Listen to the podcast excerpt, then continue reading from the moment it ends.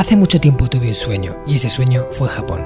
Me llamo Marcos Cartagena y quiero darte la bienvenida al Hanasaki Podcast, un lugar donde te hablaré de las enseñanzas más valiosas que he aprendido de la cultura japonesa, mis propias reflexiones sobre la vida y una sección de entrevistas que he titulado Personas con Ikigai, en la que traeré a hombres y mujeres que han encontrado su propósito vital y trabajan cada día para hacerlo realidad.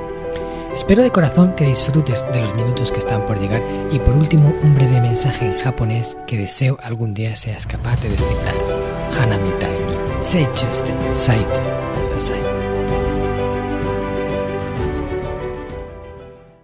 Hola a todos mis fieles oyentes del Hanasaki Podcast Creciendo con Japón. Kyo wa kenko to tetsugaku ni tsuite na gesto to ni hanashimasu yo. Os he dicho en japonés que hoy hablamos de salud y filosofía con un invitado muy especial. Una persona a la que sigo desde hace tiempo y a la cual admiro en diferentes facetas. En primer lugar, por su enorme generosidad a la hora de aportar de forma incansable contenido de valor a todas las personas que se interesan por su trabajo.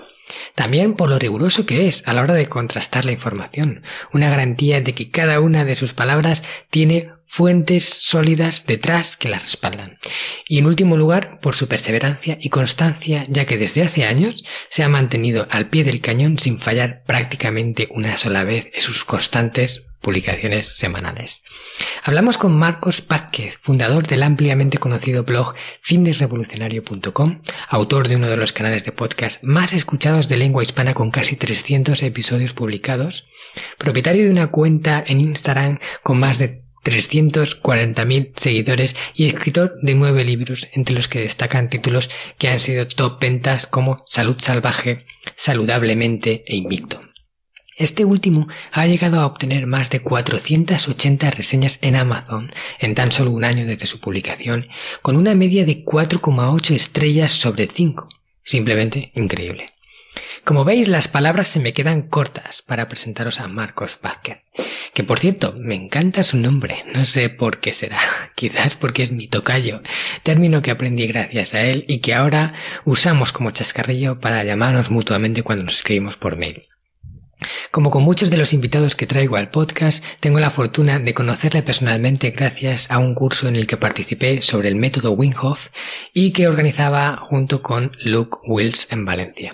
Allí pude comprobar muchas cosas que ya imaginaba de antes. Vi a una persona cercana y humilde a pesar de que con todos sus logros podría perfectamente tener el ego por las nubes. Encontré a un ser humano muy comprometido con su Ikigai y sobre todo con una gran vocación de construir un mundo mejor para todos. En muy poco tiempo puedes percibir de él que es alguien en quien podrías confiar ciegamente por los sólidos principios que rigen su conducta.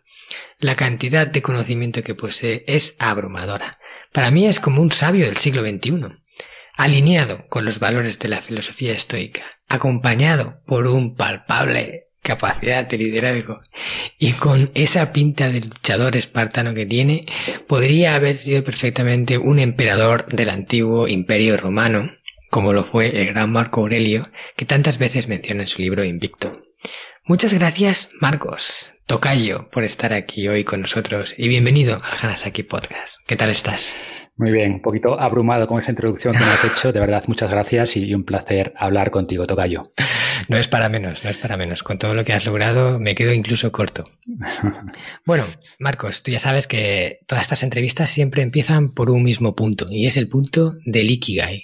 Y aunque la gente ya más o menos se puede imaginar de qué va tu Ikigai, quiero que nos lo digas con tus propias palabras. ¿Cuál es tu Ikigai, Marcos?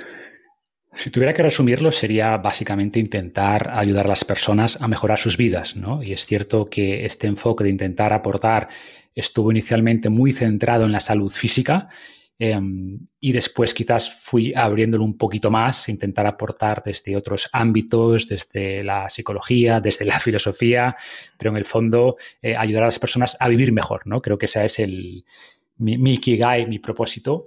Pero también siempre digo que no deja de ser un poquito egoísta en el sentido hmm. de que al final para mí es una forma de, hacer de manera pública lo que siempre he hecho, ¿no? Toda la vida, experimentar, aprender y, lo que hago ahora pues es... Eh, filtrar todo, de todo lo que aprendo, intentar extraer lecciones, ideas prácticas y divulgarlas. Entonces es, es, como digo, por un lado un poco egoísta, porque gracias a las personas que me siguen y que compran mis libros yo puedo dedicarme a hacer lo que más me gusta, entonces lo veo como un win-win, ¿no? Pero es buscar ese, que en parte el Ikigai es eso, buscar ese punto, o como yo lo veo, de intersección entre lo que tú amas y que, y que ayuda a los demás, ¿no? Ahí está un poco la gracia. Porque si tienes un propósito, pero que te hace ser miserable todos los días, únicamente volcado en los demás, pues creo que no es sostenible. Entonces se trata de ayudar y de aportar al mundo, pero a su vez que lo hagas de una manera que esté alineada con tus valores y con tu forma de entender la vida, ¿no? ¿Y cómo llegaste a, encontrar en el mundo de la salud, del fitness, eh, un, un, punto ahí en el cual compartir con toda la gente y dedicarte a ello? Bueno, en mi caso empezó un poco, a ver, siempre me gustó la salud y siempre digo que, al final cuando estaba en la, bueno, en, la adolescencia, ¿no? Al final del instituto decidiendo qué estudiar, pues tenía la duda, ¿no? Si tirar más por el lado de la salud o por el mm. lado de la tecnología. Pero bueno, veía quizás que el lado de la tecnología era más fácilmente monetizable. Mm. Siempre fui muy, muy optimista con cómo la tecnología puede mejorar el mundo y mejorar nuestras vidas y, por tanto me dediqué mucho tiempo a la tecnología de manera profesional, pero el tema de la salud, de, mejorar eh, pues la forma en la que vivía, yo siempre cuento que tuve una infancia bastante eh, enfermiza, entre comillas, ¿no? sobre todo los primeros años, y eso quizás pues dejó un poco en mí pues esa sensación de que no podemos dar por sentada la salud. Mucha gente, el problema entre comillas, o sea, el problema de ser muy saludable es que no eres consciente de lo importante que es la salud y quizás aquellos que pasamos una, alguna enfermedad eh, hmm. en nuestros primeros años somos conscientes de que esto de la salud no es algo no, no es algo que podamos dar por sentado, es algo que está pero que puede no estar. Entonces, quizás por eso siempre me preocupé mucho de la salud, pero como yo siempre decía, pues con, la, con las respuestas oficiales, ¿no? Leyendo las revistas de salud y lo que escuchabas en la tele, los libros típicos, hablamos pues mucho antes de Internet y por tanto encontrar información era, era difícil. Y con el tiempo, pues empecé a descubrir que muchas de las cosas que pensaba o que creía, pues que no eran realmente ciertas o que eran muy, muy, muy matizables, o sea, eh, incompletas en el mejor de los casos, directamente equivocadas en, muchos mm. de ellos. Y a partir de eso, de experimentar otra forma de, mejorar la salud y dar una visión mucho más amplia, pues, pues que mi enfoque cambió, ¿no? Y descubrí este concepto de salud evolutiva o salud salvaje, como yo la llamo, pues me, hizo transformar mi salud, mi cuerpo, eh, vi resultados transformadores y realmente profundos en la gente que me rodeaba, en mi círculo cercano, y a partir de ahí, pues que empecé a divulgar ya, pues inicialmente con el blog, que fue una forma realmente, casi fue por petición popular, ¿no? Yo tenía, me dedicaba, era socio de una consultora que no te deja mucho tiempo para tus hobbies, Em, pero la gente que tenía esos, esos, resultados de mi entorno decían, oye, tienes que crearte un blog porque quiero explicarle esto a mis amigos y a mi familia y tú lo explicas mejor, entonces escríbelo y yo me encargo de, llevarlo a, otras personas. Y así fue, yo empecé a, escribir en plan hobby para mis amigos y los amigos de mis amigos y los conocidos de mis amigos y esa fue mi primera audiencia, ¿no? Y, y poco a poco esa audiencia fue creciendo de manera totalmente orgánica hasta que en pocos meses, pues el blog tenía 10.000 visitas al mes y pocos meses después 50.000 y pocos meses después 100.000 y luego en 2013 me dieron un premio Bitácoras al mejor blog de salud y luego 500.000 y luego pues fue subiendo y ese fue el origen de todo, ¿no? Entonces empezó simplemente intentando mejorar tu vida, la vida de la gente que te rodeaba un poco más por, por imitación, por ejemplo, por, lo que yo intentaba eh, inculcarles y eso pues fue el germen de esta revolución, por así decirlo. Qué, origen más bonito, ¿no? Es que algo que empieza así como... Totalmente. Un poco por, hacer algo que te gusta y por compartirlo con tu gente más cercana al final la gente empieza a valorar todo eso que estás entregando y se convierte en, en un gigante como lo que tienes ahora, porque tanto tu blog con cientos de artículos, el podcast, los libros, el contenido que has compartido ya, es, bueno, directamente para las personas que hacemos algo similar a ti, es abrumador, ¿no? Bueno, pues me parece genial. A veces los Ikigai surgen también así, ¿no? Hay, momentos en los que haces un periodo de reflexión y llegas a conclusiones y otras veces en las que vas recorriendo un camino y, se van despejando las, las incógnitas y vas encontrando tu línea. Es un poco lo que creo que hmm. te, ha pasado. Y mira, vamos a hablar de ese concepto que has mencionado, el de salud salvaje, porque yo la primera vez que lo escuché eh, me quedé así como diciendo, salud salvaje, ¿qué querrá decir eso? Salud salvaje. Luego te, te, escuché en una entrevista explicándolo, ya entendí el concepto y me pareció muy inteligente, pero quiero que nos lo cuentes a la audiencia, porque vamos a hablar un poquito sobre ese libro de salud salvaje que has escrito, eh, ya que el sistema Hanasaki en part también toca temas de salud y, y vela porque las personas tengan una mejor calidad de vida. Quiero que nos hables un poco sobre eso. Sí, a ver, el término intenta un poco causar cierta curiosidad, ¿no? Porque es hmm. cierto que cuando escuchamos lo de salvaje eh, lo asociamos pues con algo peyorativo, ¿no? Con algo eh, no civilizado. Y un poco el mensaje, lo que, lo que intento transmitir es que tenemos esencialmente los mismos genes que hace miles de años. Tenemos los mismos genes que cuando cazábamos antílopes en la sabana o cuando cruzamos Siberia para llegar a América, ¿no? Es decir, nuestros genes se forjaron en la adversidad, en un entorno salvaje y el exceso de comodidad, el exceso de civilización los daña. Ese es un poquito el mensaje, ¿no? Pero hago un poco este, esta contraposición en el sentido de que, digo, nuestros genes son salvajes, nuestra biología es salvaje, pero nuestra cultura está muy bien que sea civilizada, está muy bien que hablemos de derechos humanos y de democracia y estas ideas que son culturales y por tanto súper bien que la cultura haya evolucionado, pero ojo, nuestra biología no ha evolucionado o apenas ha evolucionado en estos últimos 10.000 años. Ha habido cambios, por supuesto, pero son mínimos. Tenemos, como digo, esencialmente los mismos genes que hace 20.000, 50.000 años y son genes salvajes son, son genes que, no están bien adaptados a muchos estímulos del mundo moderno o que echan de menos muchos estímulos del mundo salvaje. Entonces va por ahí y, y esto a veces se malentiende porque para nada estoy romantizando la vida de nuestros ancestros, que eran claramente mucho más duras que las nuestras, y mm. propongo que volvamos a las cavernas. O sea, yo prefiero vivir en este mundo que en el de nuestros ancestros, de lejos, ¿no? Pero podemos entender esto y aprovechar todo lo bueno del mundo moderno, de este mundo eh, culturalmente civilizado, pero a su vez reintroducir en estas vidas modernas algunos estímulos ancestrales que hemos perdido, que luego podemos hablar de ellos si quieres, y a su vez minimizar algunos estímulos modernos desconocidos para nuestros genes a los que no están bien adaptados y que por tanto nos dañan. ¿no? Y este, de manera muy simplificada, este es el concepto de salud salvaje. Hmm. Es que me parece muy inteligente porque es ni rechazar lo bueno que tiene toda la, modernidad y todos los avances que hemos logrado, pero teniendo en cuenta que nosotros somos de determinada forma y que hay ciertas cosas que nos convendría conservar tal y como eran antes. Entonces encontrar ese punto de equilibrio que hace que nuestra salud sea lo mejor posible. Tal cual, exactamente. No rechazarlo, ni romantizar lo antiguo, ni rechazar lo nuevo, es entender qué hemos perdido, cómo podemos recuperarlo y entender qué cosas del mundo moderno nos hacen daño y cómo podemos, eh, si no eliminarlas, porque no, es necesario eliminar casi nada, pero al menos mitigar su impacto. Claro, minimizarlas. Muy bien, pues en el libro eh, explicas que hay cuatro pilares que sostienen ese concepto de salud salvaje. ¿Puedes decirnos cuáles son y darnos una pequeña explicación de cada uno de ellos? Para mí los cuatro grandes pilares serían alimentación por un lado, lo que comemos, eh, la actividad física o cómo nos movemos y cuánto nos movemos, el descanso, y dentro de descanso no solo meto el sueño, sino ritmos circadianos, gestión de estrés, etc.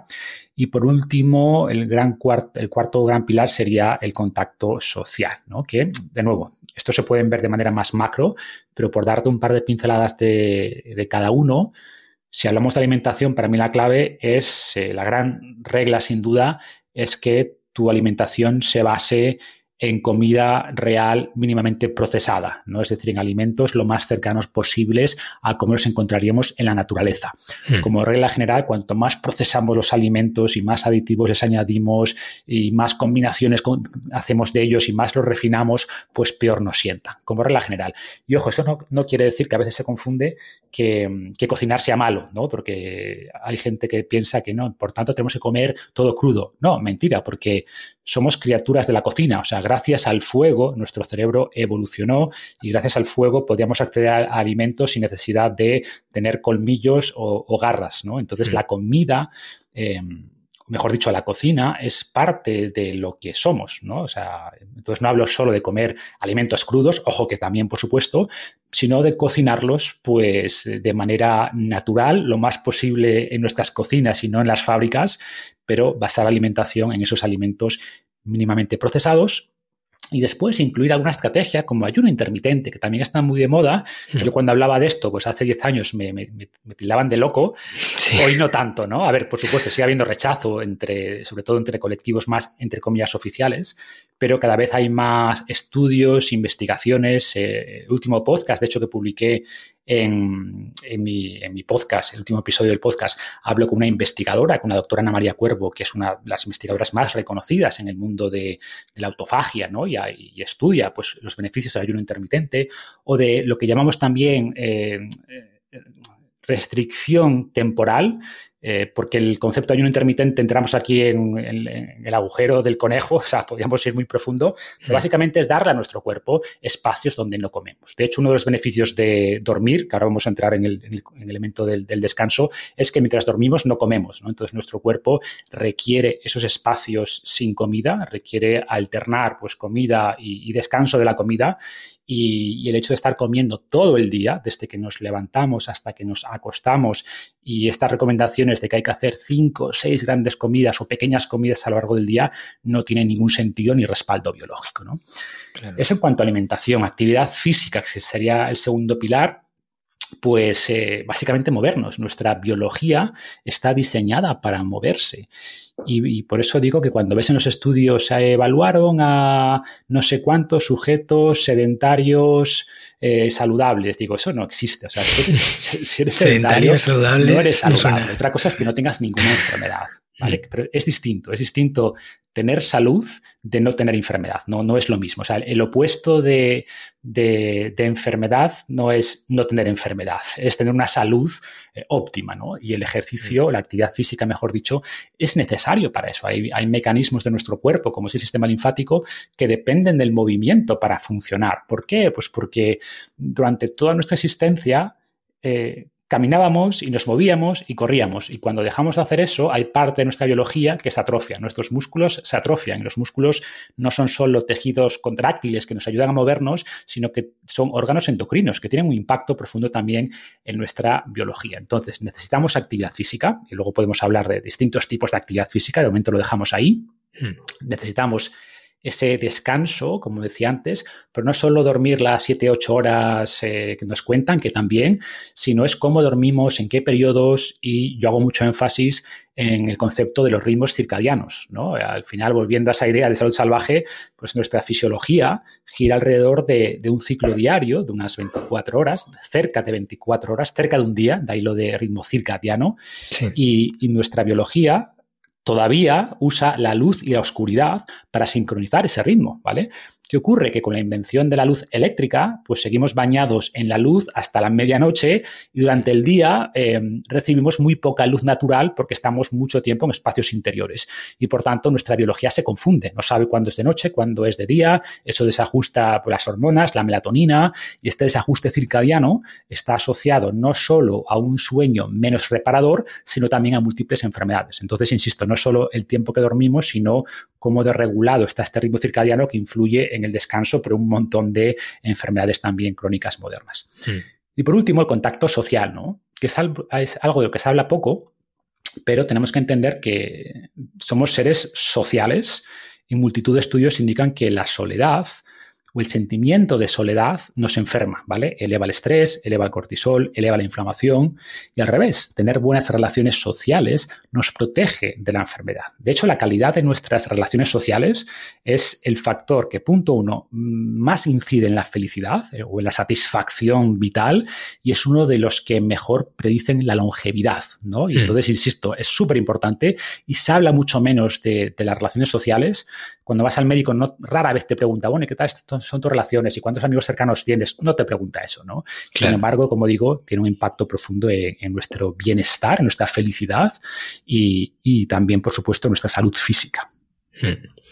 Sí, el tema de las relaciones, que además es uno de los pilares, el número 6 del sistema Hanasaki, es algo que en general ha estado como muy obviado, pero que ahora empezamos a darnos cuenta de lo tremendamente importante que es, no solo para nuestra felicidad, que ya es importante, sino para nuestra salud. O sea, que nos alarga la vida y lo mismo al contrario, ¿no? tener unas relaciones saludables malas nos la corta. Y esto es un concepto revolucionario que si llegamos a entender nos, nos motivaría a, a prestarle la atención que hace falta cada una de nuestras relaciones y a cultivar ese círculo social a nuestro alrededor que haga que nos sintamos bien y podamos vivir más tiempo. Totalmente. Mira, hay un concepto que a mí me fascinó eh, de la parte de salud, que es la, que me voy a centrar un poco dentro de, esta entrevista, que es el adipostato. Y cómo su mal funcionamiento está en parte detrás de las tasas tan altas de obesidad que se ven principalmente en los países del primer mundo. desde mi punto de vista, esto es algo que todo el mundo debería conocer porque es que no, no saber esto te, lleva a hacer cosas que crees que están haciéndote bien y en realidad están empeorándolo todo. ¿Puedes mm. hablarnos un poco sobre el adipostato, cómo funciona y, por qué nos causa tantos problemas? A ver, el adipostato conceptualmente es nuestro mecanismo de regulación del peso. O sea, tenemos que entender que el cuerpo intenta mantener constantemente la homeostasis de multitud de variables, ¿no? Y por homeostasis me refiero a un rango adecuado. Generalmente, cuando algo está muy por encima de lo normal es malo y cuando está muy por debajo de lo normal es malo. Y por tanto, el cuerpo tiene un montón de mecanismos reguladores, de lo que llamamos eh, feedback loops o, o ciclos de retroalimentación, ¿no? Y esto aplica a la temperatura corporal, a la glucosa en sangre, al nivel de pH eh, y también al nivel de grasa. Y aquí es donde entra el adipostato. Es decir, nuestro cuerpo intenta constantemente mantener nuestro peso o nuestro nivel de grasa en un rango razonable. Y precisamente por esto eh, vemos que en la naturaleza los animales, incluidos nosotros, incluidas las, comunidades que conocemos de cazadores-recolectores, ni están muy delgadas, salvo que estén pasando una hambruna y no tengan acceso a alimento, obviamente, pero es, raro, pero, pero, no tienen obesidad, no tienen sobrepeso y no saben lo que son las calorías, ni tienen tablas nutricionales, ni, ni, alimentos con, con, etiquetas, ¿vale? Mm. Entonces, ¿cómo logran mantener un peso adecuado? Bueno, porque tienen este adipostato, que utiliza múltiples mecanismos para indicarles cuándo tienen que comer y cuándo no tienen que comer, cuándo tienen que moverse más y cuándo tienen que moverse menos. Y lo que hace este adipostato a través de múltiples variables, eh, múltiples mecanismos, múltiples hormonas, aunque la más importante sin duda es la leptina, pues lo que hace es que cuando pierdes grasa, ocurren dos cosas. Por un lado, aumenta el apetito y además se reduce el metabolismo, se reduce las ganas de movernos, en el caso de mujeres puede incluso llegar a desactivar la regla o la menstruación para ahorrar energía, porque mm. de nuevo, nuestros genes son salvajes, ¿no? Piensan que viven en un mundo salvaje. Y cuando tú recortas las calorías o la ingesta de alimentos porque quieres adelgazar, ¿qué piensa el cuerpo? El cuerpo sigue pensando como hace 20.000 años. Ups, ahí, ahí fuera la cosa está muy dura, es, es, viene el invierno, pues vamos a intentar gastar menos. Primero, te aumento el apetito para animarte a buscar más alimento. Y punto dos, reduzco las cosas que no sean muy relevantes, ¿no? Eh, es decir, voy a hacer que no te muevas mucho para las cosas que no sean importantes, eh, voy a reducir un poquito la temperatura corporal para que gastes menos, voy a reducir un poquito incluso, como decía, la menstruación, porque no es el momento de pensar en tener hijos cuando el invierno, estamos a punto de entrar en el invierno. Entonces, tu cerebro toma decisiones con la idea de sobrevivir, porque, de nuevo, no sabe que vivimos en la abundancia, no sabe que gracias al desarrollo cultural tenemos alimento 24 por 7, no lo sabe, porque los genes, como decíamos antes, son salvajes, son los mismos que hace 20.000 años.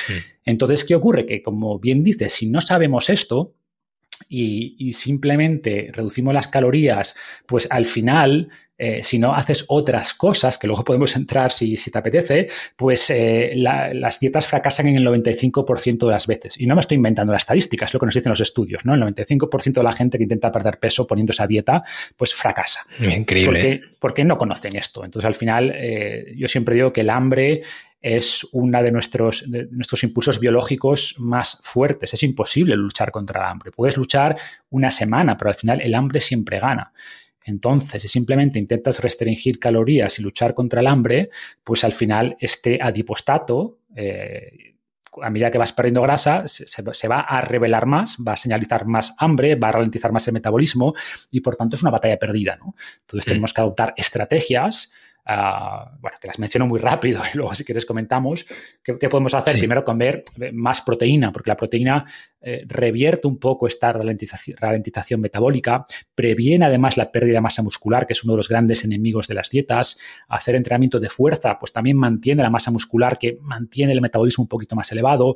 Hacer ciertas recargas de carbohidrato para evitar que se reduzca mucho la, leptina y la tiroides, que es otra vía por la cual eh, nuestro cerebro intenta eh, hacernos gastar menos.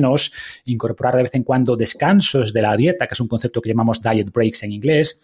Entonces, bueno, son, son muchas cosas sería para un podcast entero hablando solo de esto. un poco el mensaje es que la gente se informe, porque esto no, va solo de, como nos dicen, ¿no? de comer menos y moverse más, que conceptualmente no es que sea equivocado, pero si lo simplificamos tanto y no entendemos lo que ocurre por debajo y todas estas eh, estos algoritmos, vamos a decir, y estas, eh, estas decisiones que nuestro cerebro va tomando para intentar defenderse de lo que él interpreta como un duro invierno, un duro entorno, pues al final es mucho más probable que fracasemos que si entendemos esto y aplicamos estas herramientas que nos van a permitir que el proceso de pérdida de grasa sea mucho más sencillo. Ojo, nunca es fácil, ¿eh? No, no, hmm. no tengo tampoco ningún secreto, ah, haz estas cosas y de repente va a ser sencillo. No, nunca es fácil. Ahora bien, la diferencia es que si haces las cosas bien, pues igual tienes un, por mi experiencia, un 50% de probabilidad de éxito y si no las haces bien, pues tienes ese 5% que decíamos antes. No, bueno, pues de 5 a 50, sabiendo que sigue siendo muy difícil, pero de 5 a 50, pues desde luego yo prefiero estar en el, grupo que tiene un 50% de probabilidad de éxito que en el grupo que tiene, un solo, que tiene solo un 5%. Claro que sí. Y además también el adipostato se puede desregular, ¿no? Hay ciertas cosas que hacemos, eh, sobre todo en las sociedades modernas, que vuelven un poco loco al adipostato y eh, empieza a darnos órdenes, a, mandarnos mensajes que acaban produciendo, pues eso, una tasa de obesidad muy alta. ¿Puedes hablarnos un poco de esto? Pues de hecho sería todo lo que dijimos antes, pero al revés, ¿no? O sea, por ejemplo, sabemos que el déficit de sueño desregula el adipostato. Eh, la inflamación desregula el adipostato, hace que deje de funcionar bien, hace que nuestro cerebro no escuche a la leptina, que se vuelva resistente a la leptina. Por lo tanto, incluso aunque tengamos niveles altos de grasa, nuestro cerebro nos sigue haciendo comer más. El sedentarismo. Sabemos que, por ejemplo, nuestro mecanismo de regulación del apetito, que está en el centro del adipostato, cuánto comemos, o sea, hasta cuándo comemos y cuándo nos saciamos, pues funciona mucho mejor cuando nos movemos. Cuanto, cuanto más sedentarios somos, más desregulado está nuestro apetito. Es decir, nos sigue haciendo comer a pesar de que no lo necesitamos porque estamos teniendo un gasto energético muy bajo, ¿no? Hmm. El estrés, el estrés producido pues, por, por, por, el estilo de vida moderno, por las prisas, por los problemas en el trabajo, por la preocupación por la hipoteca, por lo que sea, ese estrés, ese cortisol también desregula el adipostato. Entonces, son muchísimos factores que hacen que en este mundo moderno sea mucho más difícil eh, mantener este, este peso, ¿no? O, por ejemplo, uno de los, para mí, de los grandes culpables, y no es uno solo, ¿eh? es un error caer, no, hay un problema, no, son muchos, como estamos diciendo, pero, por ejemplo, em, ¿por qué decíamos antes que es tan importante basar la dieta en alimentos enteros mínimamente procesados? Por muchas cosas. Uno es la densidad nutricional, aporta muchos más nutrientes por caloría, punto uno, pero punto dos, porque son alimentos que nuestros genes, entre comillas, entienden y por tanto eh, tiene más facilidad para identificar la energía en esos alimentos y por tanto para decirnos cuándo comer o hasta cuándo comer y cuándo decir, oye, he tenido suficiente, reduce el apetito. Sin embargo, los alimentos modernos, industriales, ultraprocesados que llamamos técnicamente, mm. pues son alimentos que están específicamente diseñados por gente muy inteligente para bypassear, para saltarse todos estos mecanismos de protección que tenemos. ¿De acuerdo? Entonces, de alguna manera están engañando a nuestro adipostato, como ingerimos calorías y energía, pero nuestro adipostato como que es incapaz de detectar esa energía o detecta mucha menos de la que entra. Por ejemplo, un ejemplo muy claro es las bebidas azucaradas. Nuestro cerebro no está bien adaptado a, encontrar mucha energía en los alimentos, mucho azúcar en los alimentos. Y mm. por tanto, esas calorías líquidas que te puedes tomar 30 gramos de azúcar o 30 y pico gramos de azúcar en una Coca-Cola, en una lata de Coca-Cola, pues eso para nuestro cerebro no es muy distinto que el agua. Y por tanto, em, como digo, pues eh, estos alimentos ultraprocesados pues nos hacen comer mucho más porque se saltan estos mecanismos de defensa del adipostato. Y no es casualidad, no es casualidad. Evidentemente, las empresas de alimentación eh, son más rentables si los estómagos son más grandes, ¿no? Son más rentables si consumimos más productos. Entonces, ¿cómo hacen que consumamos más productos? Bueno, pues haciéndolos menos saciantes. Si con cinco tragos de Coca-Cola dijeras, uff, no puedo más, pues, pues Coca-Cola perdería mucho valor en bolsa. ¿no? vendería tanto. No vendería tanto. Entonces, la forma de, de, vender más, ¿cuál es? Bueno, pues saltarse en mayor medida esos mecanismos de protección de la gente y, por tanto, contratan, pues eso, a los mejores químicos y, por supuesto, después a los mejores, eh, las mejores empresas de marketing para que consumamos estos alimentos que no nos benefician, pero que son capaces de desregular estos mecanismos de, protección o estos mecanismos de mantenimiento del peso que tenemos. Hmm. Sí, es que es, es convertir a una persona en alguien que, que actúa totalmente en contra de su propio beneficio, porque empieza a volverse adicto a todo ese tipo de productos y, su cuerpo empieza a no funcionar bien, o sea, empiezan a acumular grasa, pero su cuerpo piensa que están sin grasa, entonces les envían la señal de comer más y todos los efectos que sería para protegerse de ese invierno y claro, se vuelve loco, luego ahí es imposible, eh, o bueno, es muy difícil revertir la situación una vez que estás metido en toda esa vorágine. Así hecho, es, difícil. fíjate que yo eh, en algún momento llegué a pensar, mira, el, ¿habrá gente que no le guste el agua? yo pensaba que era imposible que no te gustara el agua, porque lo veía como un, eso tan esencial, un, alimento, o sea, algo que ingerimos y que es tan esencial para la vida, para todo en general.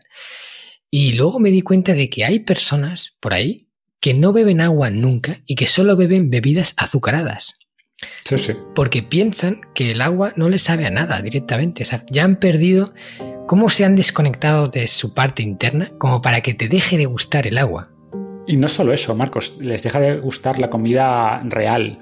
¿Y, por qué ocurre esto? Porque nuestro cerebro, a través de, su sistema de recompensa, mediado principalmente por la dopamina, aunque no solo por la dopamina, pues al final responde a estímulos, ¿no? ¿A qué responde? Pues eh, a las cosas que nos ayudaban a sobrevivir. Responde a la comida. Cuando encontrábamos comida, eh, una fruta o cualquier cosa en nuestro entorno primitivo, salvaje, pues se liberaba dopamina, ¿no? Como eh, es la hormona, mejor dicho, el neurotransmisor del deseo, ¿no? y por tanto después cuando encontrabas algo que te sentaba bien, pues te hacía sentir bien. ¿Qué ocurre? Que todos estos alimentos ultraprocesados lo mm. que hacen es sobreestimular esta producción de dopamina y por tanto nuestro cerebro tiene que protegerse de esas liberaciones enormes de dopamina. ¿Cómo lo hace? Pues diciendo, vale, pues lo que antes te producía un placer de 8, como, yo qué sé, vamos a decir, lo más dulce que pudiéramos encontrar en la naturaleza, miel, ¿vale? Pues miel te mm. producía un, placer de 10, era lo más, lo más dulce que podríamos encontrar. Nuestro cerebro está cableado para buscar el sabor dulce, porque por un lado señaliza energía y por otro algo poco tóxico. En la naturaleza las cosas tóxicas son amargas y por tanto lo dulce nos estimula por, por vía doble. Entonces la miel antes te producía un 10 de placer. ¿Qué ocurre? Que cuando nos... Eh, somos capaces de producir en el laboratorio cosas que, que combinan miel, o, sea, o mejor dicho, azúcar, con sal, con grasa, con aditivos, con, con colorantes, con texturas, eso genera una, una, estimulación mucho mayor que la miel.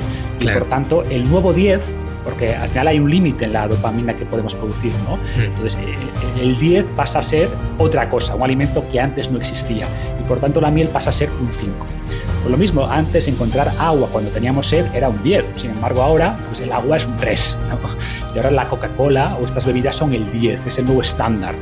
Y, esto hace que todo lo demás, por comparación, pues no nos guste. Y por tanto la comida normal, real, que antes nos producía mucho placer, nos deja de producir placer porque ahora hemos encontrado algo que estimula mucho más esos receptores de dopamina. ¿no?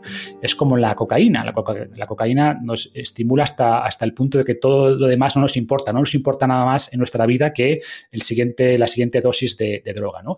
no estoy comparando el, el azúcar o la Coca-Cola con la, con la heroína o con la cocaína, mm. pero no dejan de ser elementos que estimulan nuestro cerebro de una manera totalmente antinatural o de una manera que nunca se hubiera logrado en un entorno natural. Va por ahí.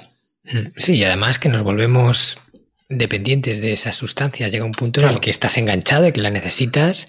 Bueno, yo he conocido gente que, cuando se ha querido dejar la Coca-Cola ha pasado, ha pasado síndrome de abstinencia. O sea, que, llega a producir esa adicción fuerte. De hecho, fíjate, una cosa que veo frecuentemente es que hay muchas personas que son conscientes de que tienen un problema de obesidad y han tomado la decisión de ponerle remedio, ¿no? O sea, venga, va, voy a, a perder todos estos kilos de más que tengo.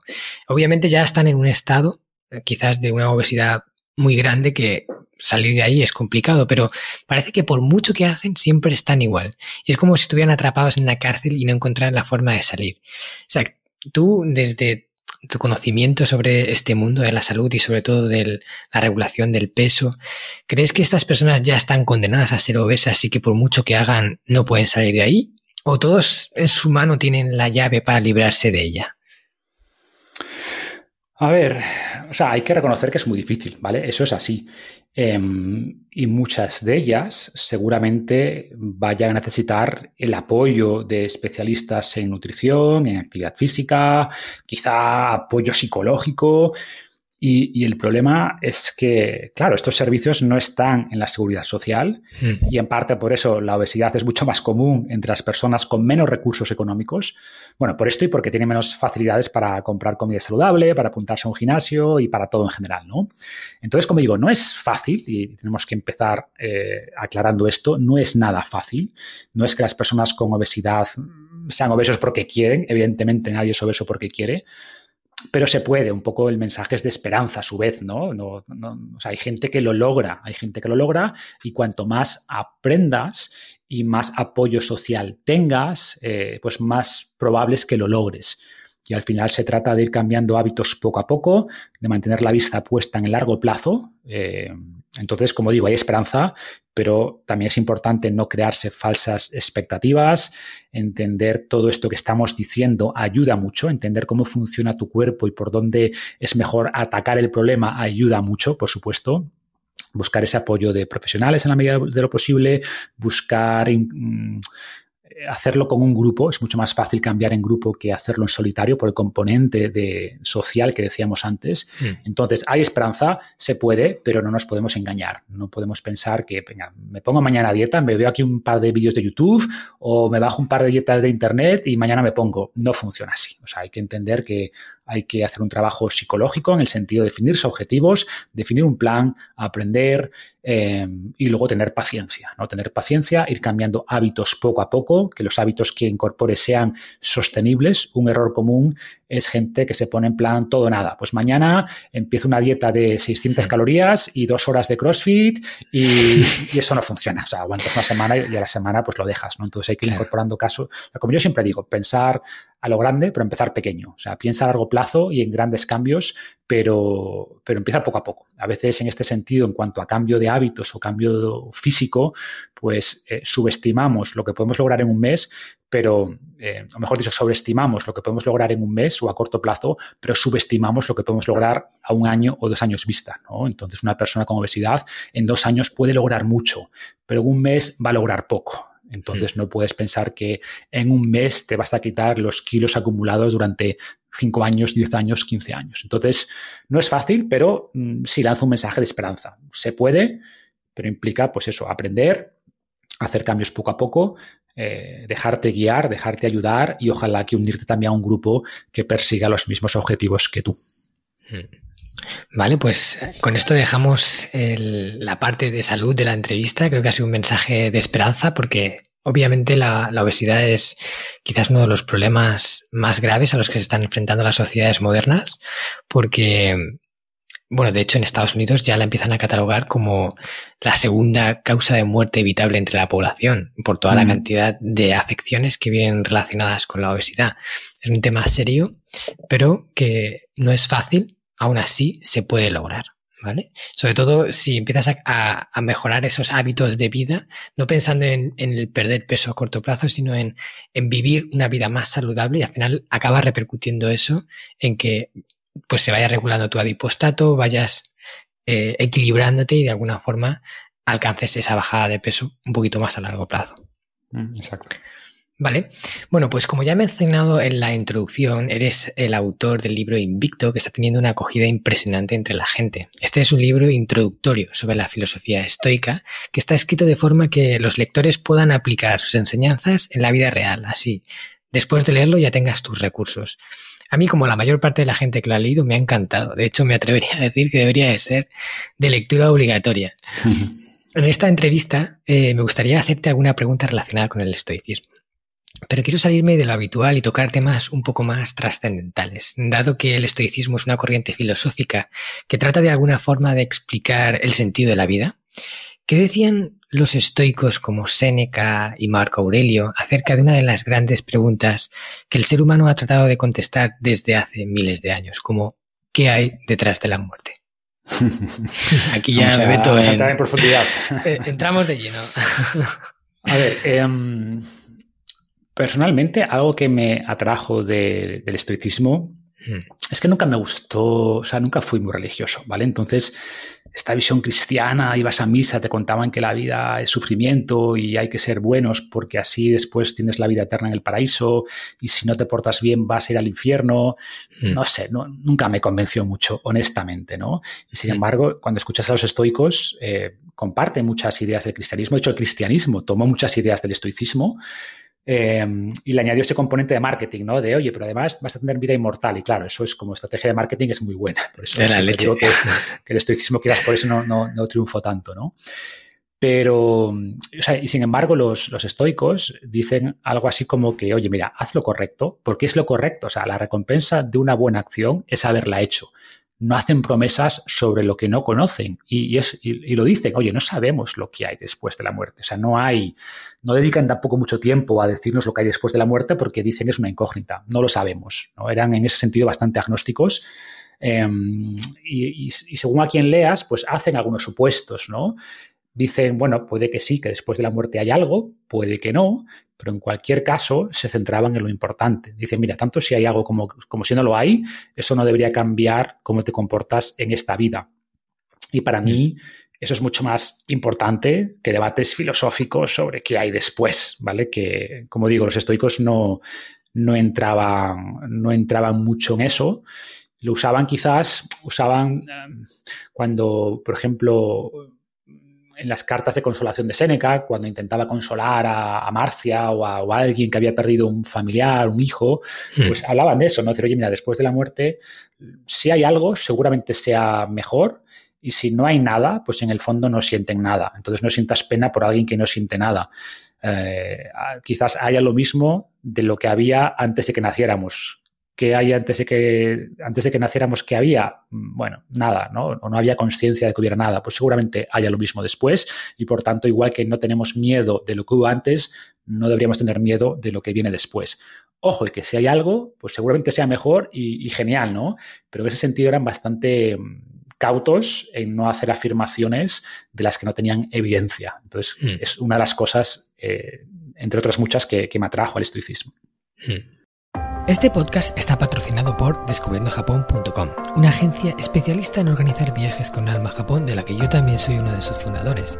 Hemos nacido para dar servicio a todos aquellos que quieran descubrir el país de una forma diferente, con la que poder conectar con su esencia y volver de allí con la sensación de haberlo conocido de verdad viajes con grupos de tamaño reducido, visitas a lugares fuera de las clásicas rutas turísticas y acompañado por uno de los guías del equipo de Descubriendo Japón, un amante de la cultura japonesa que habla el idioma y que te lo mostrará más como un amigo que como un guía a la vieja usanza. Yo soy uno de ellos. ¿A qué esperas para hacer realidad tu sueño? Visítanos en descubriendojapón.com. O sea que no se mojaban realmente a decir qué había detrás de la muerte, ¿no? No tenía ni, siquiera ninguna teoría en plan, mira, pues puede que haya esto, pero no sé seguro. No, o sea, no, no lo había. Em, no, no hacían afirmaciones, como digo, lo que hacían es supuestos, es decir, oye, si hay algo, seguramente sea mejor, hmm. y, si no lo hay, pues tampoco debemos temer aquello que es ausencia de dolor, ausencia de, de sentimiento, pero no, no se mojaban, efectivamente, no no, no, no tienen un posicionamiento claro sobre, sobre qué hay después de la muerte. E, e, insisto, normalmente le daban la vuelta en el sentido de, mira, si hay algo o no, no importa, no es relevante, ya lo descubrirás cuando llegue el momento, pero lo importante es cómo te comportas ahora, es lo que haces ahora y cómo vives ahora en base a la virtud. Actúa bien porque porque actuar bien es una recompensa en sí mismo, no actúes bien porque pienses que si actúas bien eso te va a dar algún premio después de, de, la muerte. ¿no? Claro. Esa era una de las, de las preguntas que también te quería hacer. O sea, ¿cómo si pensaban, o sea, si no trataban de dar una explicación, si no había como un premio a ese buen comportamiento, a comportarte en virtud, ¿de dónde sacaban la motivación para hacerlo? Porque, por ejemplo, en el caso de la mayor parte de las religiones, el comportarte bien tiene su premio en una forma u otra. Mm. Pero en el estoicismo era tú compórtate bien, el premio es el hecho de comportarse bien. O sea, el hecho de hacer lo correcto es el premio. Sí, porque, a ver, yo creo que los, seres humanos, que también este es un debate filosófico, ¿no? Somos buenos por naturaleza, somos malos por naturaleza, bueno, ni lo uno ni lo otro. Pero pero tenemos muchas oportunidades para hacer el mal y no lo hacemos. O sea, si pensamos en todo el mal que podríamos hacer ahí fuera, ¿no? Eh, y ahora podemos pensar que no lo hacemos porque hay policía, nos van a detener, pero no, mucho antes de que hubiera policía, en las tribus ancestrales o en las sociedades que conocemos que todavía viven sin policía y sin ejército, la gente se porta bien con los demás, no, no, no, no se pegan puñetazos porque sí. Obviamente hay discusiones, hay peleas, pero digamos que hay una justificación. O sea, la gente por, naturaleza no somos malos. en general intentamos llevarnos bien con la gente eh, y de hecho somos, como decíamos antes, muy sociales y cuando hacemos algo bueno, eso tiene un efecto positivo en el cerebro. De hecho, mm. hay un montón de estudios que evalúan lo que ocurre en nuestro cerebro cuando hacemos eh, obras buenas por los demás. Y todo apunta a que mejora nuestra salud mental. O sea, hacer algo bueno por los demás nos hace sentir bien. Entonces, eso quiere decir, como yo lo interpreto, que biológicamente estamos cableados para hacer bien a los demás, ¿no? ¿Qué ocurre? Que hay veces que hacer bien a los demás implica un daño para nosotros. Entonces está este equilibrio, ¿no? De, bueno, ¿dónde pongo el límite o dónde busco ese equilibrio? Pero a lo que voy es que precisamente creo que las lecciones estoicas van por ahí. Dado que tenemos un poco esas tendencias, por un lado, egoístas, es como entender, eh, hacía mucho énfasis en que tenemos que poner el bien común por encima del bien individual. Como decía Marco Aurelio, lo que no hace bien a la colmena no hace bien a la abeja. Entonces tenemos que, que hacer cosas, o sea, que obrar con virtud. O sea, al final los estoicos ponían la virtud en el centro de todo nuestro comportamiento, en el centro de este código de comportamiento global. Y, resaltaba mucho eso, que hay que hacerlo porque es lo correcto, porque va a ayudar a la, colmena y por tanto nos va a ayudar a nosotros. Hmm. Y ya está. Y, para mí es un mensaje muy potente. O sea, honestamente no creo que tengamos que apelar a ningún ser sobrenatural y a una posible vida después de la muerte para hacer lo correcto. O sea, creo que hay que hacer lo correcto porque es su propio premio. Y, es lo bonito del estoicismo, que es un poco el mensaje que intentan lanzar y es un mensaje que convence a mucha gente. ¿A todo el mundo? Pues evidentemente no, pero, pero creo que es un mensaje mucho más potente y mucho más enriquecedor que tienes que portarte bien porque si no, fíjate lo que va a pasar cuando te mueras. Que insisto, a mí no me termina de, gustar ese mensaje. Hmm. Vale. Pues yo estoy muy de acuerdo con lo que dices. De hecho, eh, también he reflexionado mucho sobre esto y llegué a pensar que si cuando, o sea, imaginemos que después de la, de la vida, cuando morimos, hay algo detrás, no sé qué, pero hubiera algo. Si cuando nacemos lo olvidamos, quizás es porque para vivir no necesitamos saberlo. O sea, si lo hemos perdido al nacer, porque seguramente antes de nacer sabríamos algo si es que hay algo, y lo perdimos. Entonces, ¿por qué perder el tiempo intentando explicar qué hay si lo olvidamos al nacer? Bueno, esta es una mm. de mis ideas filosóficas. Sí, sí. Vale, hay otra pregunta que, me gustaría hacerte, porque, bueno, recientemente veo que hay una gran corriente de, de personas que piensan, mucha gente piensa, que todo lo que ocurre en la vida ocurre por una razón. Eh, porque quizás tenemos que hacer un aprendizaje en relación a eso. Cualquier cosa, ya sea que se te haya estropeado el móvil, como que hayas tenido un accidente, pero en realidad la vida o el universo o tal está manejando un poco los hilos para que te haya sucedido eso, para que aprendas X cosa. Y hasta que no la aprendas te volverán a suceder cosas similares que te hagan realizar ese aprendizaje, como si hubiéramos venido a esta vida para aprender una serie de cosas y la vida nos va a plantar esos aprendizajes enfrente. Incluso de esa forma pues se pueden llegar a explicar las mayores atrocidades que hay en el ser humano, ¿no? Eh, en realidad te ha ocurrido para que aprendas X cosa. Mm. Eh, el estoicismo habla de esto, o sea, habla de el porqué de ocurrir las cosas o cree en la casualidad, en que todo es casualidad. Pues, a ver, como yo lo interpreto, ¿vale? Em, creo que al igual que con la muerte eran bastante agnósticos, o sea, no dejaban claro si creían en un Dios como tal, que causa todo, que es responsable de todo lo que ocurre, ¿vale?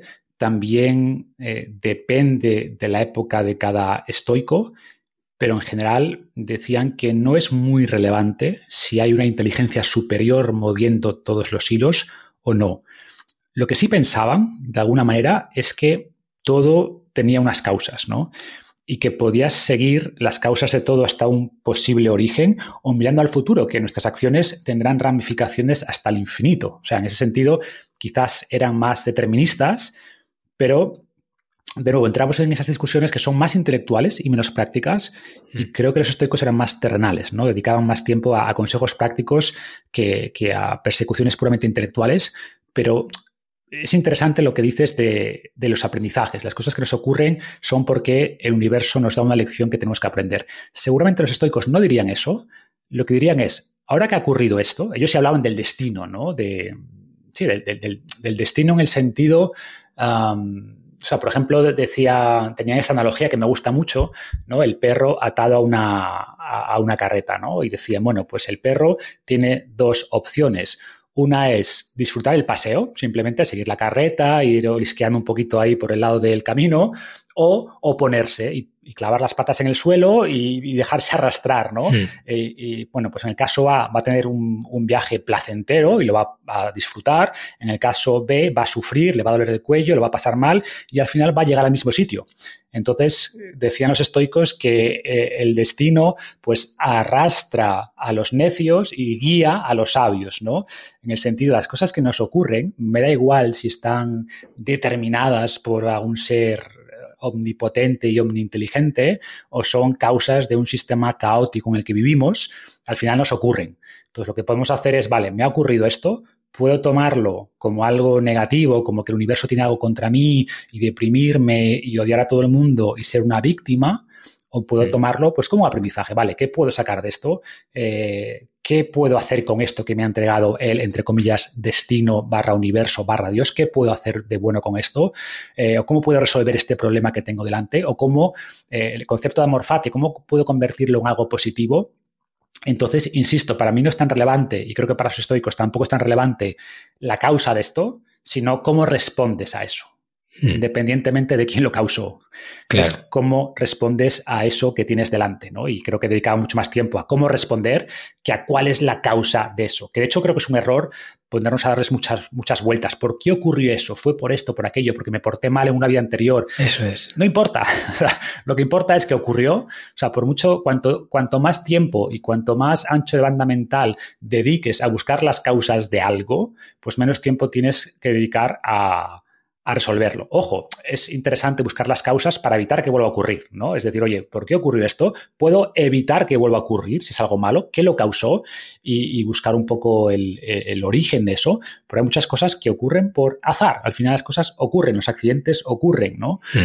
Y, en ese sentido, pues es mucho más recomendable eh, cuanto antes cambies a una mentalidad de qué puedo hacer con esto, eh, antes vas a resolver tu problema que si sigues ahí pegado en por qué a mí, por qué me ocurrió esto, por qué el destino me odia, por qué Dios me odia, por qué, ¿sabes? Entonces un poco creo que los estoicos, insisto, tenían sus hipótesis seguramente, pero creo que su consejo general era, oye, eh, cuanto antes pienses en qué puedes hacer con esto, más rápido vas a salir de esto y más probable es que esto genere ese aprendizaje y por tanto lo uses como un revulsivo en tu vida en vez de quedarte ahí eh, victimizándote y autofustigándote por algo que, por algo que ocurrió, por algo que te pasó. Hmm. Claro, o sea, es eh, da igual por qué ocurre. La cuestión es que eso tiene un aprendizaje que puede que podemos extraer y obtenerlo, sin más, sin andarte por las ramas. O, repito, si vas a, a estudiar la causa de algo, es para entenderlo y para evitar que vuelva a ocurrir. Y eso es válido, hmm. pero no, no debates puramente intelectuales que no llevan a nada de por qué esto, si es por un Dios que me castiga o porque el universo conspira contra mí o por lo que sea. ¿no? Ese tipo de discusiones, honestamente, creo que, no ayudan. Y hmm. nunca vas a obtener la respuesta. Entonces, por tanto, no tiene respuesta y lo único que hace es robarte tiempo y energía de, de algo que sí puede eh, impactar positivamente tu vida. Mm.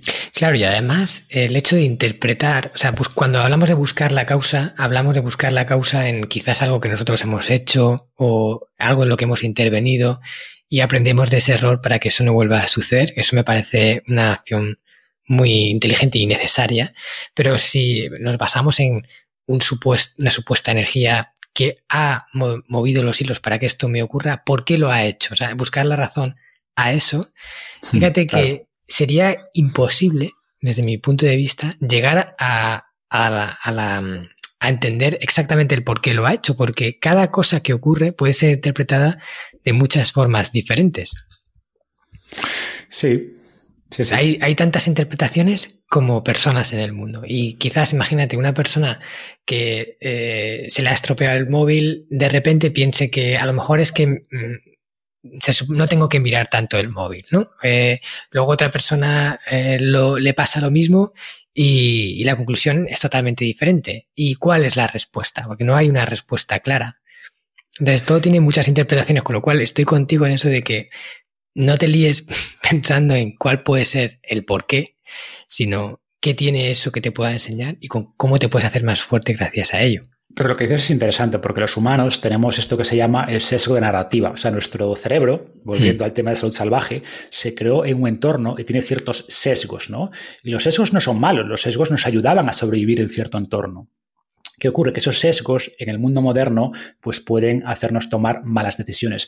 Pero hay un sesgo que se llama el sesgo de narrativa y justamente es que intentamos crear historias en nuestra cabeza, buscar significado de cosas que no tienen significado, ¿no? Por eso, pues vemos conejos en las nubes y vemos caras en la luna. Pues no hay mm. caras en la luna ni hay conejos en las nubes, pero los vemos porque estamos constantemente buscando el significado a cosas que son puramente aleatorias, ¿no? Y esto nos ayuda mm. mucho porque hay momentos donde sí hay patrones y nuestro cerebro está constantemente buscándolos y eso es bueno, pero tenemos también este sesgo de de que las historias nos llaman, nos llama mucho la atención y nos inventamos historias en base a cosas que, no tienen ninguna historia detrás, que son azar.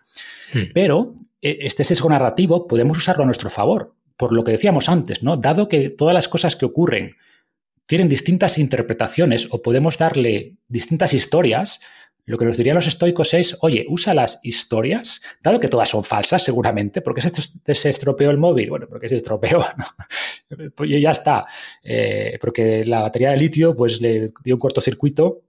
No es porque te esté castigando el universo, porque tengas que eh, sea una señal para que veas menos el móvil, no, hay un tema puramente mecánico, pero de nuevo, tú puedes, sabiendo que te estás autoengañando, ojo, puedes darle un significado concreto, ¿no? Y por ejemplo, leyendo a gente como Víctor Frank, pues gente que lograron superar eh, momentos totalmente trágicos en sus vidas porque le dieron un significado a ese sufrimiento. Entonces, esta idea de contarnos historias, que nuestra vida sea una historia, que tenga un significado, es muy útil. O sea, nos ayuda, o sea, autoengañarnos no siempre es malo, ¿no? Mm. Nos ayuda a darle un propósito a nuestras vidas, a darle un significado a las cosas malas que nos ocurren.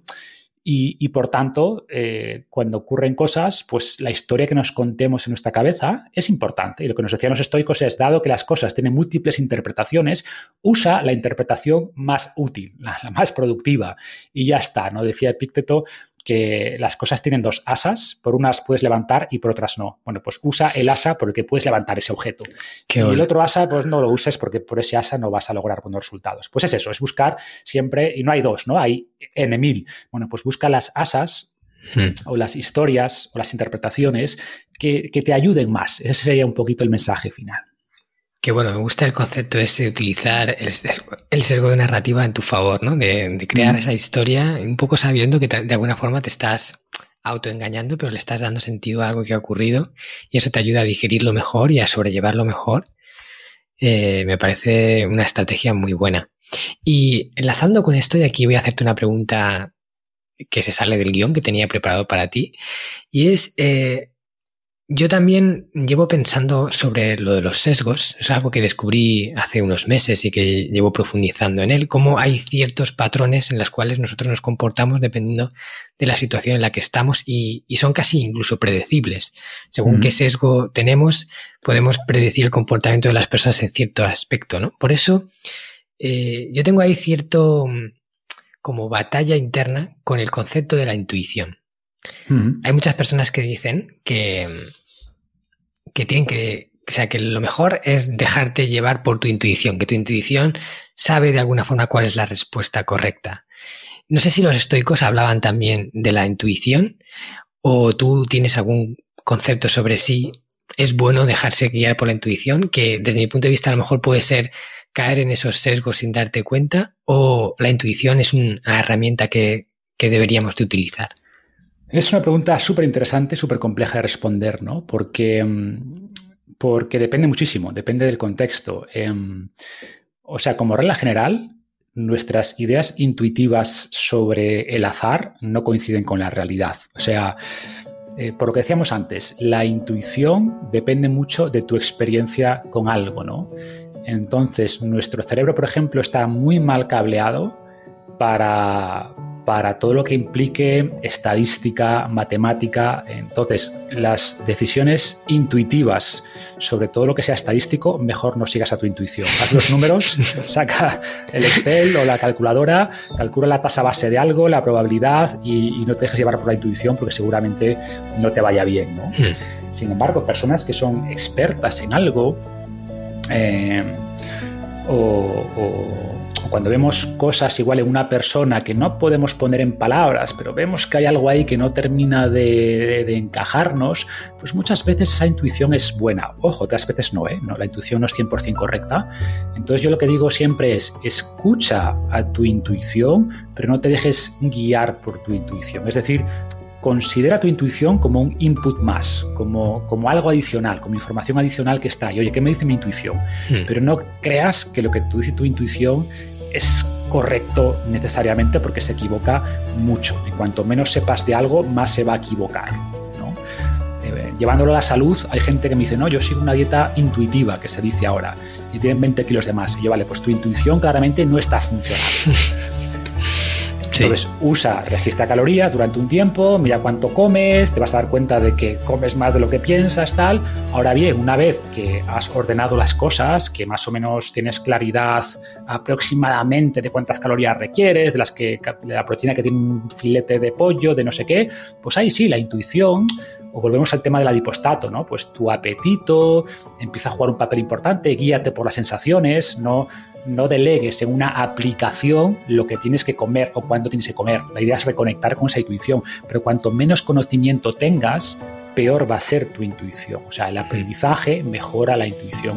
Entonces, para mí, como regla general, va por ahí, ¿no? O sea, la intuición es importante, nos da información valiosa, pero no puede ser la única información que uses a la hora de tomar decisiones. ¿no? Y creo que los estoicos, no, no, no, recuerdo haber así leído algo muy específico sobre la intuición, pero en el fondo hablan de eso. Lo que nos dicen es, si entendemos la, la intuición como una emoción que está ahí diciéndonos algo, pues lo que decían es, oye, escúchala, pero no te dejes arrastrar por ella, porque no, las emociones mienten con frecuencia, ¿no? Hmm. Y, y, como decía, la intuición, o eso que llamamos intuición, funciona mejor en entornos en los que nuestro cerebro tenía que sobrevivir. O sea, la intuición de qué hacer en un entorno salvaje seguramente sea mejor que la intuición en un entorno moderno. ¿no? Porque en un entorno moderno, pues es muy distinto y es mucho más complejo que en el entorno donde se forjó eso que llamamos intuición. Mm. Entonces, cuando más complejo el entorno, pues más importante es que nos detengamos y analicemos todo antes de tomar una decisión. E insisto, no estoy diciendo que ignora la intuición, no, considérala. Muchas veces es capaz de detectar cosas que, la parte más racional de nuestro cerebro, más analítica, no detecta y son señales que pueden ser muy valiosas, pero no tomes decisiones únicamente guiado por la intuición. Sería un poco el mensaje. Mm.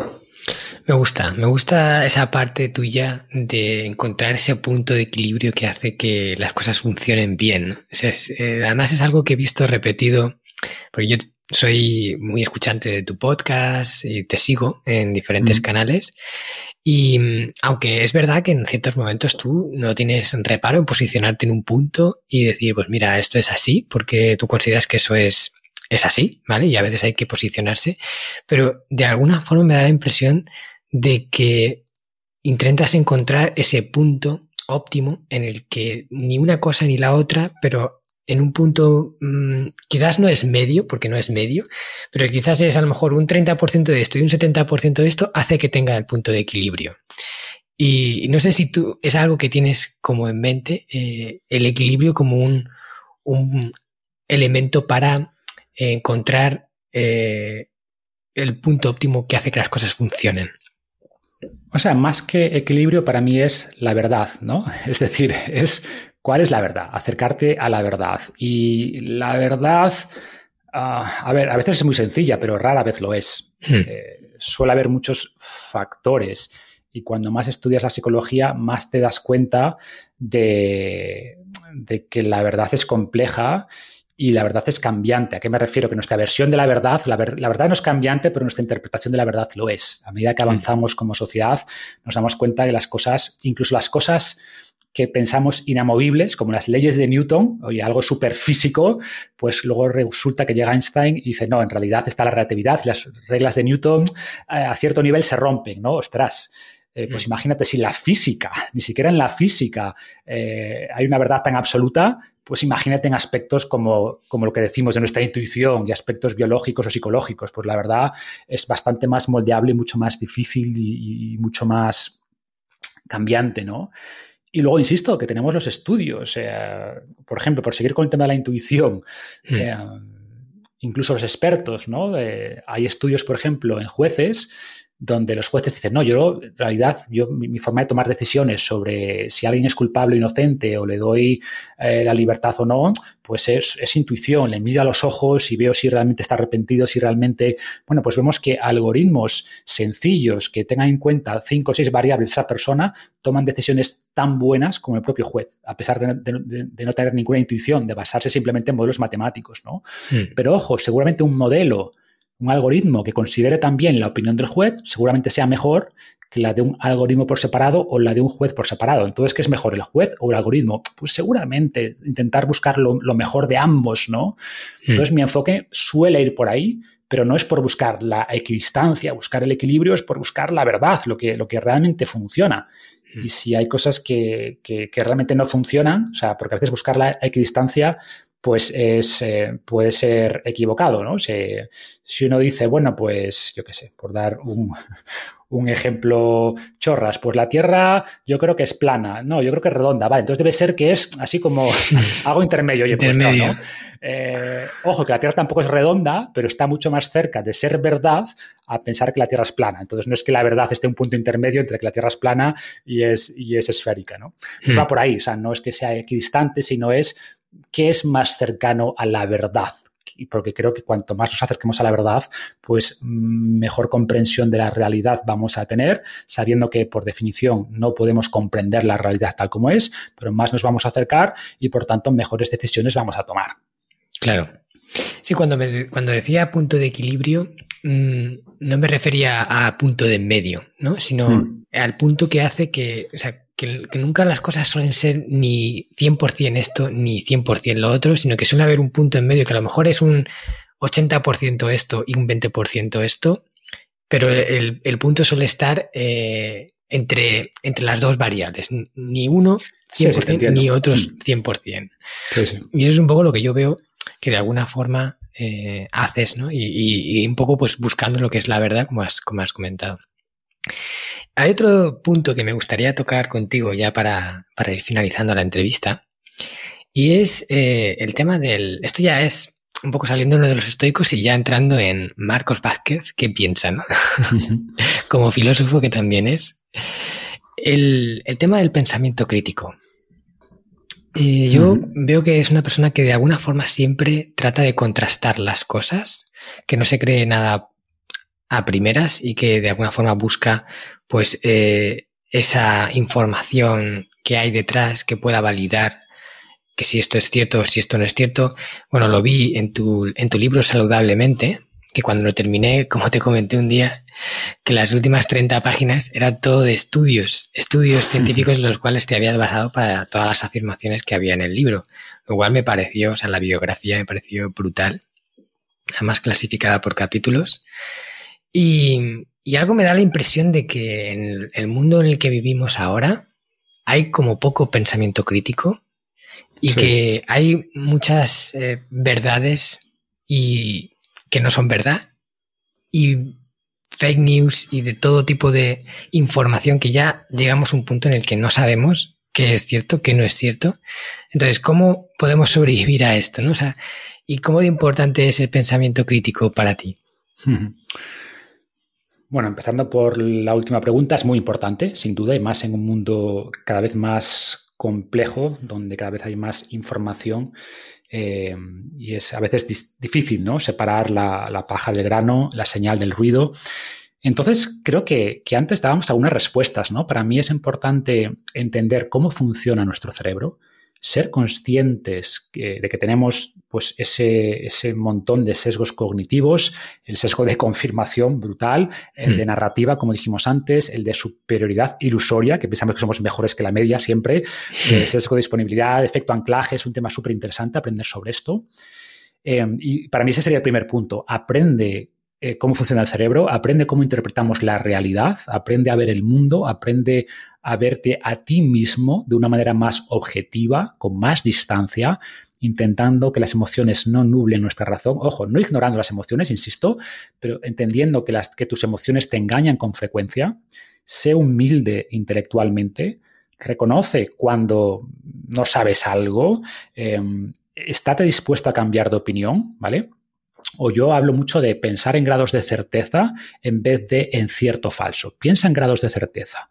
Y, demora posicionarte. Cuanto antes te posiciones, peor, porque una vez que nos posicionamos, luego nos cuesta decir, vale, me equivoqué. Entonces, no te posiciones, aguanta un poquito más, eh, adquiere más información antes de poner tu bandera en, el suelo, ¿vale? Porque luego se nos cuesta cambiarlo. Y, como decíamos antes, al final los temas rara vez son blancos o negros. Entonces, se trata de aprender a pensar en grises, a ser capaz de mantener ideas contradictorias en la cabeza, ser capaz de, ir cambiando tu postura a medida que tienes más información o que aprendes más. Evita el pensamiento tribal, o sea, intenta no dejarte llevar por la emoción, intenta evitar conectar tu identidad con ideologías, ¿vale? Lo típico de la política, ¿no? Yo soy de izquierda, yo soy de derechas, yo apoyo esta dieta, yo esta otra. Creo que es un error, o sea, creo que debes tener la capacidad de explorar las ideas de manera objetiva, de identificar matices, de identificar cuando tu bando también eh, se equivoca o tiene puntos ciegos. Y, como digo, evitar ponerte etiquetas que te limiten y que te hagan mentalmente rígido, ¿no? Para mí esto, y podemos cada una de estas ideas desarrollarlas mucho, pero en el fondo creo que estas son eh, estrategias importantes para evitar eh, o para mejorar ese pensamiento crítico y, evitar inundarte o intoxicarte con toda esta información que nos rodea. Hmm. Bueno, pues me parece una cantidad de consejos súper valiosos, porque es que, eso, como he comentado, vivimos en un mundo que como no aprendas a, discernir lo que es cierto de lo que no, a, tener un poco de, peso a la hora de posicionarte en un sitio o en el otro, al final acabas a merced de las corrientes y, y eres como, pues un monigote que se mueve y no tiene un criterio propio. Exactamente. Vale. Bueno, pues ya vamos a ir al punto final de la entrevista, que es el cuestionario Crecemos Juntos, que es un, cuestionario flash para que respondamos eh, en plan rápido y que vamos a ver un poco de qué forma Marcos Vázquez hace para crecer, ¿no? En diferentes aspectos. Pero antes, eh, para todos los que no te conozcan, que me imagino que serán pocos de los que te escuchen, quiero que nos digas dónde la gente puede encontrarte. Eh, el, bueno, háblanos un poquito del canal de podcast, ¿dónde la gente puede aprender más contigo? Bueno, pues básicamente siempre doy mi, dirección virtual, mi casa en internet, que es finesrevolucionario.com, y ahí está todo. Ahí está, hay en el menú están los artículos. Bueno, quien no me conozca, pues en la home tengo como temáticas, ¿no? Perder peso, el concepto de salud salvaje, de salud intestinal, tengo como los grandes conceptos que suelo tocar, los artículos más importantes. Y después está por pues, los artículos, el podcast, que también está ahí en el, en el blog, o simplemente mm. que solo quiera podcast, pues que me busque en Spotify o en Apple Podcast o donde sea.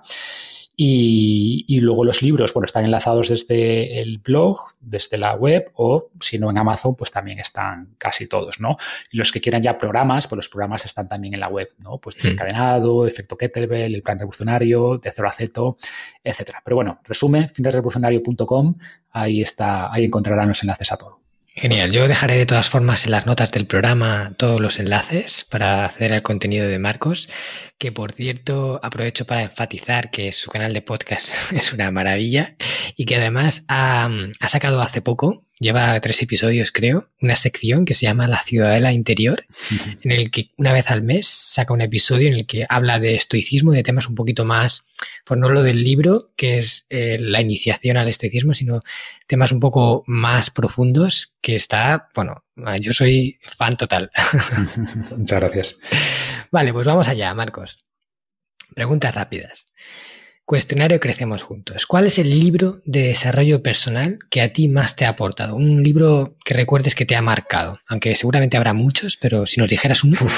muchísimos, que me cuesta muchísimo cuando me, cuando me piden que lo sinteticen uno. Pero a ver, por intentar, por intentar aterrizar las preguntas a temas que hemos tratado hoy, por ejemplo pues alguien que a mí me ayudó mucho a entender todo esto de los sesgos cognitivos y tal, es gente como, como Daniel Kahneman, ¿no? Entonces hay un libro, su libro de Think Fast, Think Slow, creo que está en español también, de pensamiento o pensar rápido, pensar despacio, se, creo que se titula, pues es un muy buen punto de partida para introducirse en todas estas ideas que él desarrolló Daniel Kahneman con, con Amos Tversky, que era su socio, y ellos son psicólogos, pero les dieron el premio Nobel en economía, precisamente porque hasta hace no mucho, hasta antes de su, trabajo, se pensaba que los seres humanos éramos racionales, el homo economicus que se llamaba, ¿no? que tomamos decisiones racionales, haciendo cálculos analíticos y, Daniel Kahneman y, Amos Tversky dijeron, mira, que esto no funciona así, que tenemos un montón de sesgos y tomamos malas decisiones precisamente porque usamos la intuición y la intuición se equivoca mucho, ¿no? Hmm. Entonces creo que quien quiera aprender un poco más sobre esto, ese libro de Think Fast, Think Slow es un muy, muy buen punto de partida.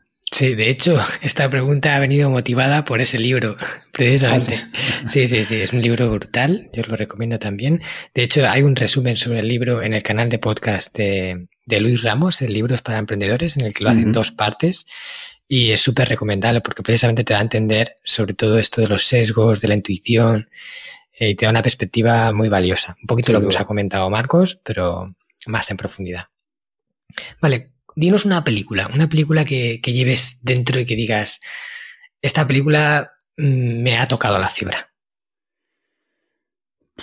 Pues también muchas, pero quizás así, a ver, por ejemplo, películas súper chorras, pero que siempre me motivaba mucho de, pequeño, las de hmm. Rocky, ¿no? Rocky, la típica historia del viaje del héroe, ¿no? Tal cual. Sí pero las de Rocky, sobre todo Rocky 4, ahí con ese tipo de películas que, que, son totalmente predecibles y, simplonas en su argumento, mm. pero siempre me motivaron, ¿no? Reconozco. Y todavía hasta hace no mucho usaba la, música de Rocky en, los entrenamientos. ese tipo de películas siempre me, me, me motivaron y me inspiraron.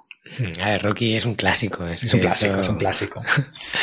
ya forma parte de la historia. La, gente joven igual pues dice, uff, estos boomers. Pero... la música de Rocky, esa cuando sube las escaleras. Tan, tan, es un motivo cualquiera. Vale, dinos un hábito que tú tendrás muchísimos, pero dinos un hábito que veas esencial, un hábito que digas, esto no puede faltar en la vida de nadie. O sea, volviendo a la discusión de antes, para mí sería entrenar, o sea, hacer actividad física y no solo caminar, sino entrenar, que, realmente notes esfuerzo, creo que es una de las cosas que, más puede ayudar en nuestra vida. Y no solo que lo crea yo, sino creo que es el, lo más cercano que tenemos al elixir de la juventud, ¿no? Entonces creo que entrenar es un hábito fundamental y que, no podría vivir sin él. Podría vivir sin otras muchas cosas, pero el entrenamiento es, creo que es parte de, de lo que soy y que y me parece fundamental ¿no? y mejora mi vida en muchos sentidos. Mm. Yo en el libro del sistema Hanasaki, en el pilar salud, también propongo que la gente haga ejercicio, porque es fundamental, y ponía una metáfora que además me parecía muy parecida a lo que has dicho del elixir de la juventud, y es que imagínate que existiera una píldora que te tomaras, te mejorara en prácticamente todos los aspectos de tu vida, que fuera gratis y que lo mm. único que costara pues como media hora al día de prepararla, ¿no? Eh, ¿Quién no la tomaría? Y al final eso es un poco el ejercicio. O sea, es algo que puedes hacer tú en cualquier sitio. Existe. Claro, existe, la puedes hacer en cualquier sitio. En la naturaleza mejor todavía, porque encima te beneficias todo lo de, estar en, un entorno natural, que eso tiene muchos beneficios. Y, no te cuesta nada. O sea, puedes ir a un gimnasio, pero lo puedes hacer por tu cuenta. Por ejemplo, con el programa de desencadenados, que tienes ahí un montón de ejercicios. Y es la píldora de la, de la longevidad, de la salud, de todo. es brutal. Genial. Vale.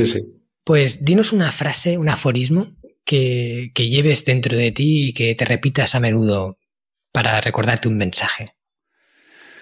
Pues también muchos, ¿no? Tengo muchas ideas que uso en función, son también como pequeñas medicinas psicológicas que hmm. uso en la dosis adecuada cuando, cuando hace falta, ¿no? Em, entonces depende mucho del momento, no tengo una más general, pero, por ejemplo, mm, en momentos de adversidad, de hecho, cuando estábamos en la, en la pandemia, hice un episodio que, que funciona muy bien hmm. y que básicamente era la historia esta del, del anillo y el rey, ¿no? Y, un poco el mensaje final, o sea, lo que pedía el rey era eh, unas palabras, tres palabras que, que, fuesen una verdad universal y palabras que, que, pudieran ayudarte en cualquier momento. Y al final, bueno, la historia tiene, no la voy a contar entera, pero el resumen es que esas tres palabras eran esto también pasará, ¿no? Entonces creo que esos momentos de dificultad, pues recordad que, oye, esto también pasará, pues ayuda a seguir adelante y a no venirte abajo cuando, cuando estás atravesando malos momentos. Hmm.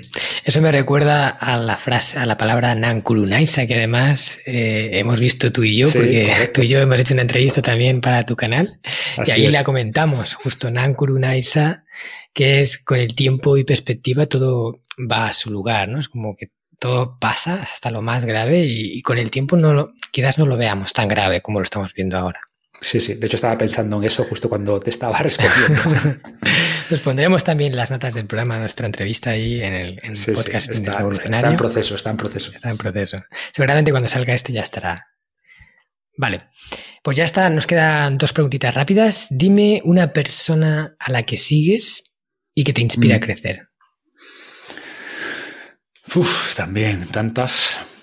Pero a ver, por intentar de nuevo conectarlo a, la temática de hoy, ¿no? A lo que hemos comentado, por ejemplo, me preguntaba sobre mm, el pensamiento crítico, salirse un poco de ese pensamiento, vamos a decir así, oficialista, ¿no? Que impregna todo y que a veces es, eh, eh, es crítico de cualquiera que intente pensar un poquito distinto. A mí me gusta mucho, por ejemplo, no sé si lo conoces, a Sam Harris. Sam Harris me suena pues mm. es una persona muy interesante porque él toca muchos temas, ¿no? Él, es, en realidad es neurocientífico, pero viene del mundo de la meditación y tiene libros sobre ética, sobre meditación. Su libro Waking Up está muy bien para quien quiera introducirse en la meditación, pero desde una perspectiva eh, no New Age, eh, mm. sino una perspectiva científica y práctica.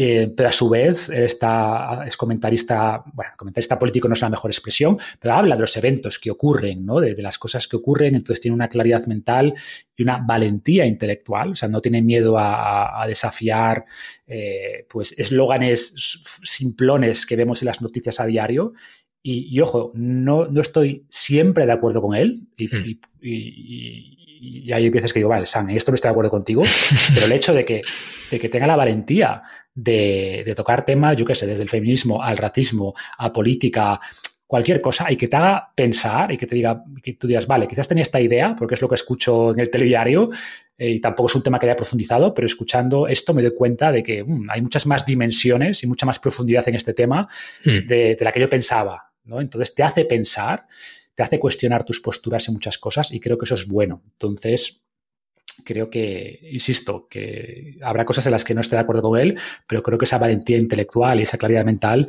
es, es muy importante y en el fondo es aplicar pensamiento crítico y creo que su, su, su mensaje, sus libros ayudan mucho en ese sentido. Qué bueno, pues lo voy a investigar a fondo más viniendo de ti. Seguro que me va a gustar. Yo creo que sí, que te va a gustar. última pregunta. Aparte de, bueno, el tuyo, dinos un canal de podcast que escuches frecuentemente y que te enseña, que te enseña cosas valiosas. Bueno, pues por redondear la idea, eh, el propio Sam Harris, su, podcast se llama Making Sense. Ah, tiene podcast también. Sí, sí, sí. Él tiene un podcast muy potente, muy, muy potente. Qué bueno. De los más escuchados, seguramente. Que es que tiene mérito, porque no es un podcast sencillo. Además, es un podcast donde tanto te puede entrevistar pues, a un político como a un actor, como a un astrofísico, eh, o sea, toca una amplitud de temas brutal y, en todos esos temas aporta una visión propia, distinta, eh, motiva ese pensamiento crítico. Entonces, bueno, creo que complementando a, la persona, pues creo que su canal también es muy interesante.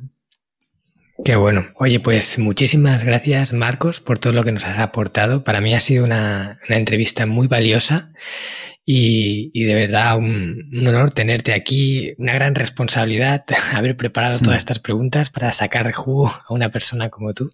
Espero que la audiencia haya disfrutado tanto como lo he disfrutado yo y nada, solo decirte que mil gracias, Marcos.